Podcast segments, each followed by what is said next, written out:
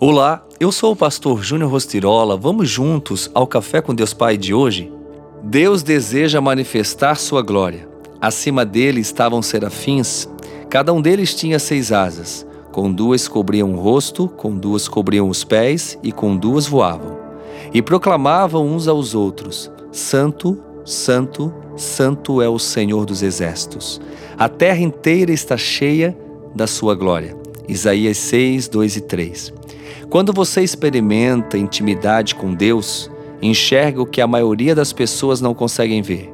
No mundo espiritual, existem diversas classes de anjos, cada qual com hierarquia e funções diferentes. Os anjos das classes dos querubins e serafins, os mais elevados da hierarquia celeste, declaravam que Deus é santo três vezes seguidas.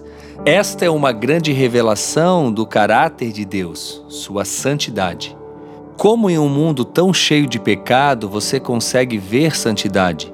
A ideia básica de santidade é a de separação, ou seja, Deus está separado e acima de sua criação.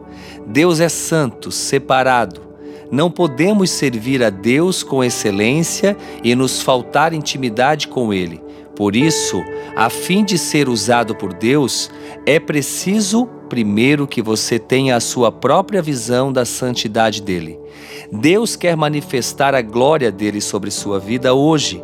É importante que você creia na sua vontade de o envolver com sua glória, luz e seu poder. Você também precisa ter a visão da glória de Deus.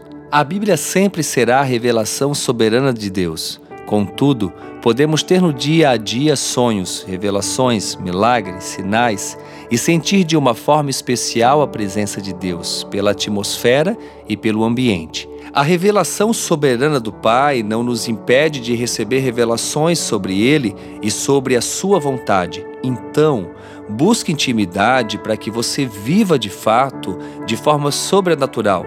E a frase do dia diz: A glória se revelará a você e você passará a ter uma nova visão de mundo.